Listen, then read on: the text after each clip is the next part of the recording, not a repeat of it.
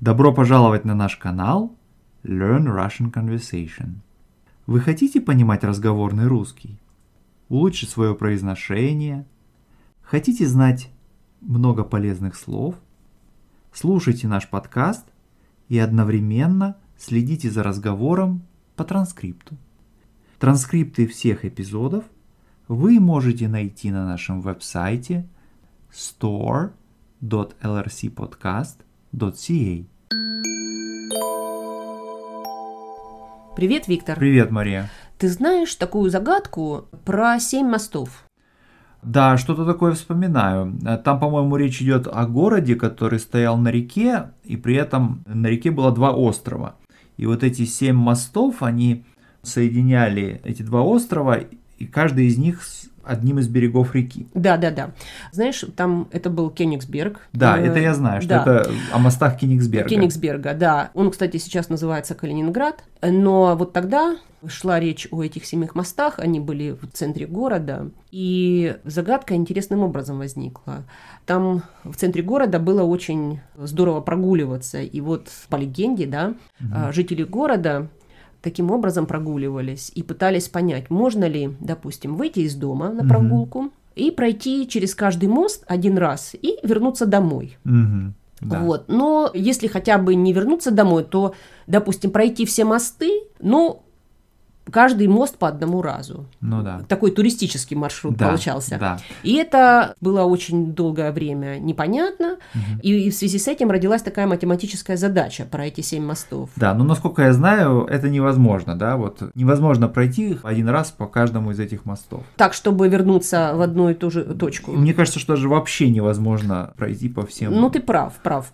Эту э, задачу решил Эйлер. В том смысле, что, ну, вот решить задачу – это либо найти решение, э, либо найти доказательства, что решений нет. Ну да. И вот он решил эту задачу, доказав, что решений нет. И поэтому жителям Кёнигсберга ну, приходилось гулять там дважды по Мгм. одному какому-то Ну мосту, да. чтобы вернуться домой. Ну да, но ты имела в виду, конечно же, знаменитого немецкого математика Леонарда Эйлера. Он э, известный математик 18 столетия, который был немец по происхождению, но при этом был российским подданным. Ну да, он потом в Петербургской академии наук был академиком, да? Ну да.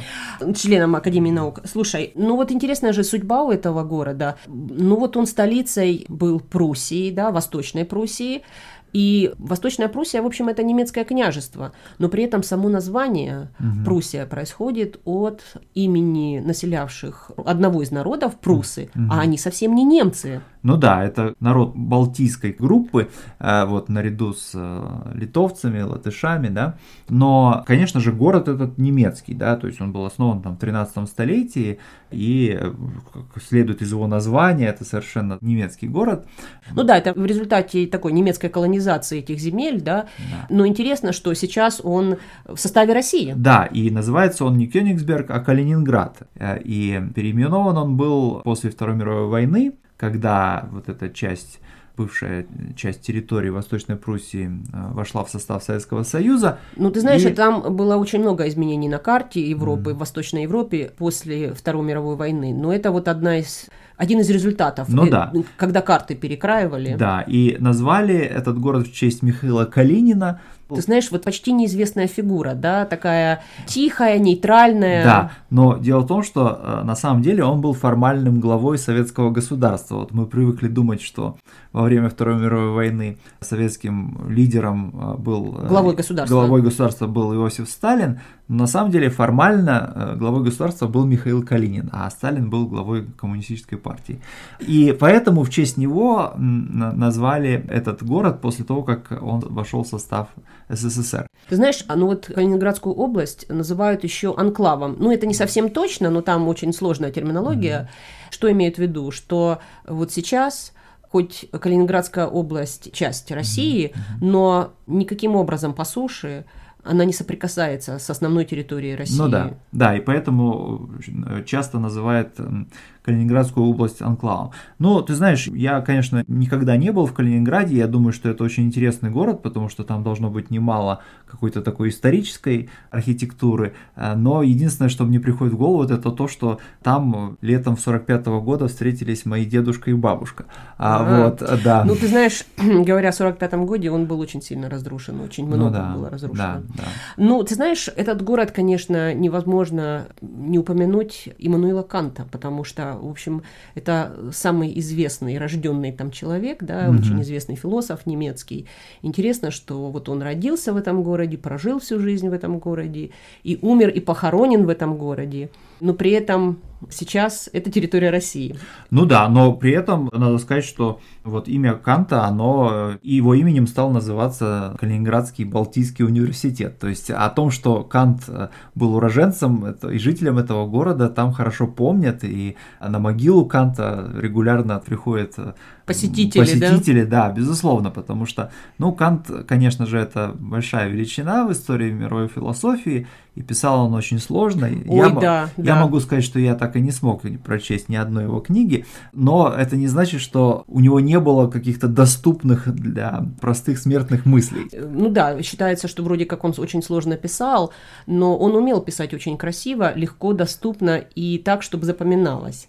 И вот есть известное его эссе, которое отвечает на вопрос Берлинской академии, что такое просвещение. И он так здорово там написал, Да, если я не ошибаюсь, его ответ заключался в том, что просвещение – это взросление фактически. ну да, Да. эпоха просвещения – это взросление человечества. Человечество. А что такое взросление в его а, определении? Это тот момент, когда человек или человечество в целом начинает сознательно пользоваться своим разумом, да, и э, действовать в соответствии с разумом, а не в соответствии с какими-то нормами, предписаниями, правилами и так далее. Ну, то есть можно сказать, что просвещение – это некий подростковый период, из которого человечество выходит, уже осознавая какой-то свой путь, принимая решения осознанно. Ну, Да. взросление, да? Да, выходит или не выходит.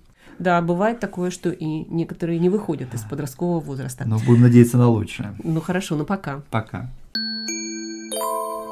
Это был настоящий разговорный русский на канале Learn Russian Conversation. Транскрипты доступны на нашем веб-сайте store.lrcpodcast.ca. Всего вам доброго, до свидания.